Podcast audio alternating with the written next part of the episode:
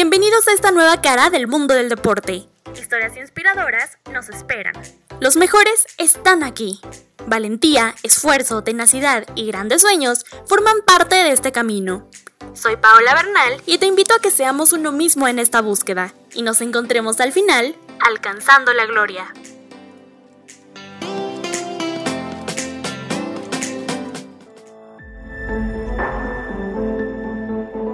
¿Qué tal amigos? ¿Cómo están? Les saluda Paola Bernal y quiero darles la bienvenida a un nuevo episodio de Alcanzando la Gloria. En esta ocasión tenemos una historia en la que se ve involucrado uno de los deportes más bonitos que existen. Para poder practicarlo se requieren unas condiciones físicas excepcionales, elegancia, destreza y una gran capacidad para la realización de composiciones coreográficas. Quien lo practique debe ser una persona con una fuerza mental inquebrantable. Debe ser alguien con mucha determinación y que soporte los estragos del dolor. Su alma debe ser fortaleza pura. La mujer de la que hablaremos el día de hoy, sin duda es fortaleza pura. Su carrera en este deporte y su vida han sido constantes estira y afloja que la han mantenido siempre en la cima. Ha vivido tanto que ella misma ha mencionado que necesitaría como mínimo dos películas para contarla. Hoy hablaremos de Nadia Comaneci, una ex gimnasta nacionalizada estadounidense nacida el 12 de noviembre de 1961 en Onesti, Rumania, hija de George y Stefania Comaneci, quienes eran dueños de un taller mecánico.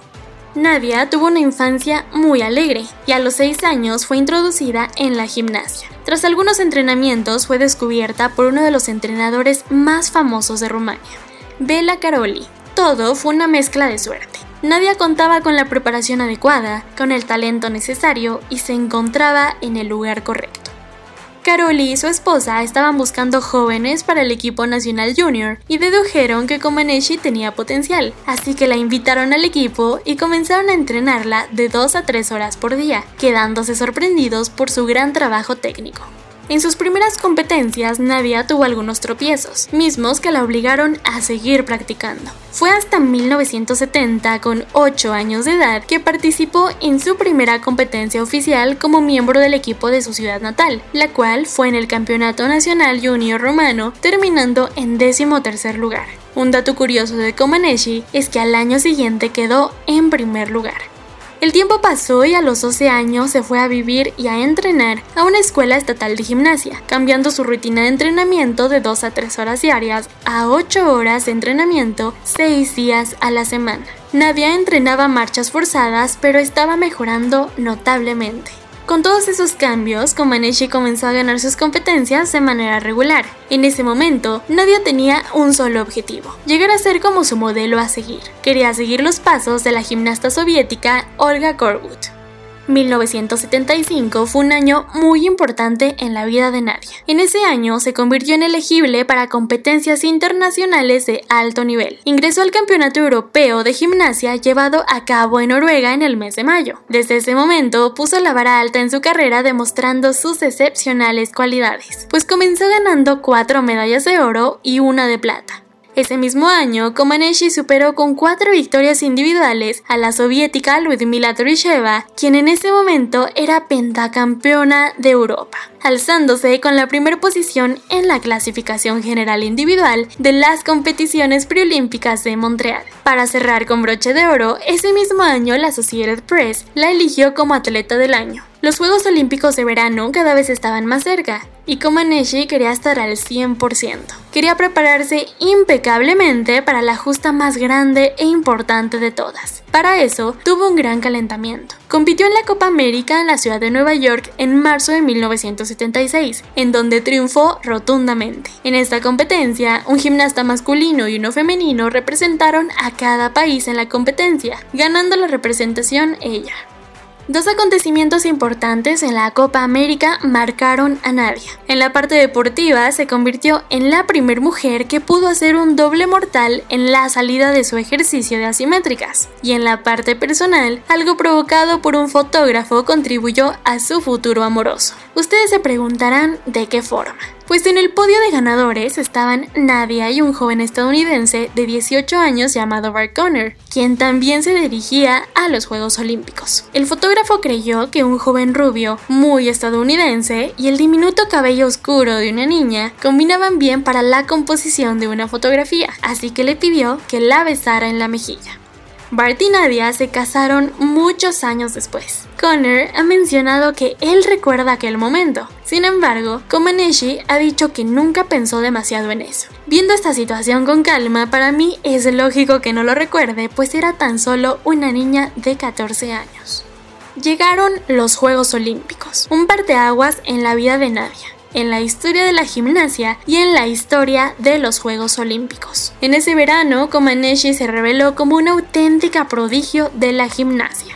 El 18 de julio fue la primera noche de la competición. Nadia deleitó a todos y cada uno de los aficionados con los giros que realizó en las barras. La fuerza que tenía en los brazos no era habitual para una niña de su edad. Sin embargo, impresionó en su primera participación en la justa olímpica. Cuando terminó su primer rutina, el tablero reflejaba una puntuación de 1.0. Esto produjo muchísima confusión entre los asistentes, pues no sabían qué había pasado después de haber observado tan impecable rutina. Durante unos largos minutos se mantuvo la incertidumbre. Los jueces dialogaron entre ellos porque era imposible poner un 10 como calificación, ya que la máxima era 9.95. Al final, los jueces informaron que ese 1.0 era una equivocación perfecta pues Nadia había conseguido el primer 10 de la historia. Al instante, las 18.000 personas que estaban presentes en el Fórum de Montreal celebraron la primera calificación perfecta en la historia de la gimnasia femenina. Las noches siguientes, Nadia continuó con su buena racha, obteniendo puntajes perfectos en sus actuaciones en las barras asimétricas, en el rendimiento desigual de barras, así como en las barras de equilibrio. En total, Komaneshi obtuvo 7 puntajes perfectos. Ganó medallas de oro también para la competencia general. Los rumanos destacaron ese año, pues también consiguieron la medalla de plata en la competencia por equipos. Después de los Juegos Olímpicos, Nadia se convirtió en la mejor gimnasta del siglo XX. Sin duda, los 20 segundos de Montreal bastaron para que el mundo pusiera los ojos en aquella niña. Los medios de comunicación en esa época estaban tan fascinados con ella que su nombre siempre estaba acompañado de la palabra perfección. También se convirtió en la niña mimada del mundo de la gimnasia y apareció en la portada de distintas revistas. Después de la competencia olímpica, la familia Komaneshi recibió un mes después de vacaciones y un automóvil nuevo proveniente del gobierno rumano. No todo es color de rosa. Mientras el mundo admiraba a Komaneshi como un símbolo mundial y era imaginada como la niña que podía conseguir todo lo que se propusiera, tras probar las mieles de la gloria, Nadia no sabía qué era la libertad, pues esta se le había sido arrebatada por el régimen comunista el régimen la convirtió en un instrumento para su beneficio. Se le nombró héroe del trabajo socialista y se le dio la medalla de oro de la hoz y el martillo agasajada con medallas por las que nunca compitió, con una nueva casa, un carro, un sueldo proveniente del Estado y con distintos honores propios, Nadia seguía preparándose y compitiendo. Al mismo tiempo, la admiración que despertaba sirvió como propaganda del régimen comunista del que sufrió una dura condena en forma de control. Nadia fue perseguida, presionada y vigilada todo el tiempo.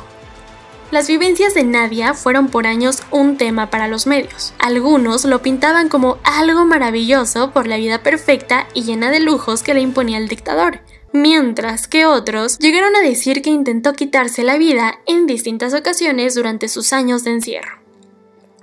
Aunado a esto, los padres de Nadia se divorciaron y los oficiales deportivos rumanos la separaron por completo de Caroli, haciéndola entrenar con otro entrenador. Tiempo después y previo a los Juegos Olímpicos de Moscú de 1980, se le permitió volver a entrenar con Caroli. Sin embargo, Nadia estaba tan afectada por todo lo que la rodeaba que su actuación no estuvo a la altura de sus estándares personales. En esos Juegos ganó dos medallas de oro y dos de plata se cayó de las barras desiguales y así volvió a casa cerrando su carrera olímpica.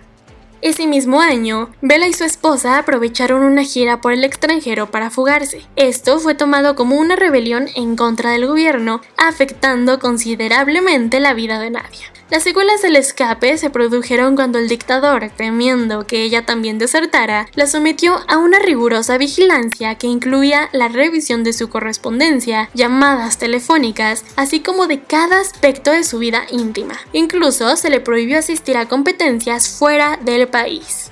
A los 19 años participó en su última gran competencia, poco antes de asistir a los Juegos Olímpicos de 1984 celebrados en Los Ángeles, California, como invitada de honor de la delegación rumana.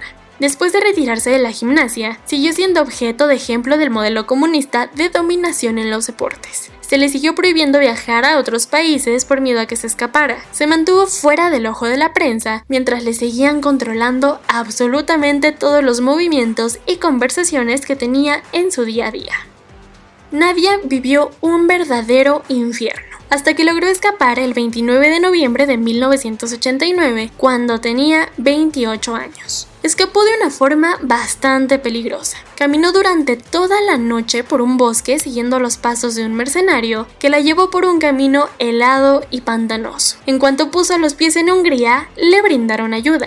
La subieron a un todoterreno que la llevó hasta un aeropuerto austriaco, en donde tomó un avión rumbo a Estados Unidos, en donde comenzó un exilio bastante incómodo debido a que los medios de comunicación estaban encima de ella. Nunca se obtuvieron declaraciones de la gimnasta.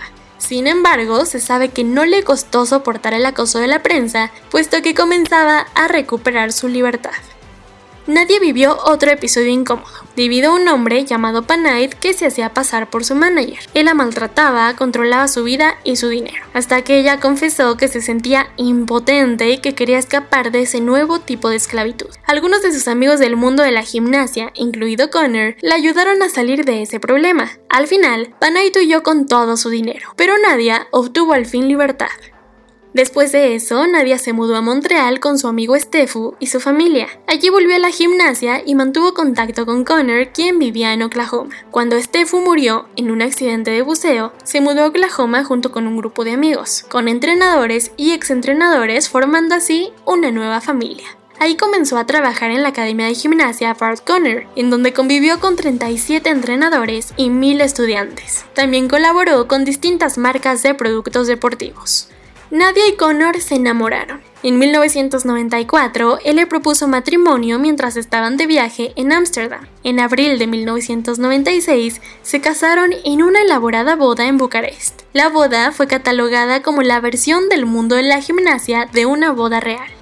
En 1999, Nadia se convirtió en la segunda deportista en recibir una invitación para hablar ante las Naciones Unidas. Desde aquel escenario lanzó el año 2000 como el Año Internacional del Voluntariado. Actualmente, Nadia Comaneci tiene 54 años y vive en Norman, Oklahoma, junto con su esposo y su hijo Dylan Paul, que nació en el 2006. Nadia sigue vinculada con la gimnasia pues dirige una academia junto con su esposo. Son dueños de algunas tiendas de material deportivo y también tienen una revista de gimnasia llamada International Gymnast. También se dedica a las obras de caridad y es vicepresidenta del Consejo de Dirección de Olimpiadas Especiales. Es presidenta de honor de la Federación Rumana de Gimnasia, presidenta honorífica del Comité Olímpico Rumano, embajadora de Deportes de Rumania, vicepresidenta del Consejo de Dirección de la Asociación para la Distrofia Muscular y miembro de la Fundación de la Federación Internacional de Gimnasia ha recibido dos veces la condecoración de la Orden Olímpica de manos del Comité Olímpico Internacional y puso en marcha una clínica para ayudar a niños huérfanos en Bucarest. En el año 2003 publicó un libro titulado Cartas a una gimnasta joven. A partir de los Juegos Olímpicos de Atenas de 2004, Nadia ha tenido una gran relación con nuestro país, pues ha sido parte de la gama de comentaristas de Televisa como parte de la cobertura especial que realiza México. Londres 2012 fue su tercera incursión al equipo de comentaristas, tras participar en Atenas y Beijing 2008. Aparte de realizar comentarios en su especialidad, su narrativa ha logrado atrapar a la audiencia, logrando conseguir puntos altos de rating en nuestro país. Así concluye la historia de hoy, una historia difícil, una historia complicada llena de esperanza y triunfos. Podemos aprender varias cosas de Nadia. La primera cosa es que el talento, aunque se traiga en la sangre, debe de trabajarse. También podemos aprender que siempre se puede llegar a ser perfecto en lo que amamos hacer, a liberarnos de lo que nos tiene atados y a luchar por nuestra libertad y nuestros ideales. Podemos aprender también a que el amor siempre triunfa y está ahí para nosotros. Solo hay que esperar el momento correcto. El ser buenos y ayudar a los demás es algo que nutre nuestra alma y nos mantiene felices y realizados. Con esta reflexión me despido. Espero que les haya gustado mucho esta historia y no olviden compartirla con su familia y sus amigos. Recuerden seguir el podcast en redes sociales. Lo encuentran como Alcanzando la Gloria en Facebook e Instagram. Igual ahí compartan las publicaciones para que esta comunidad crezca cada vez más. Nos escuchamos la próxima semana con un nuevo capítulo de Alcanzando la Gloria.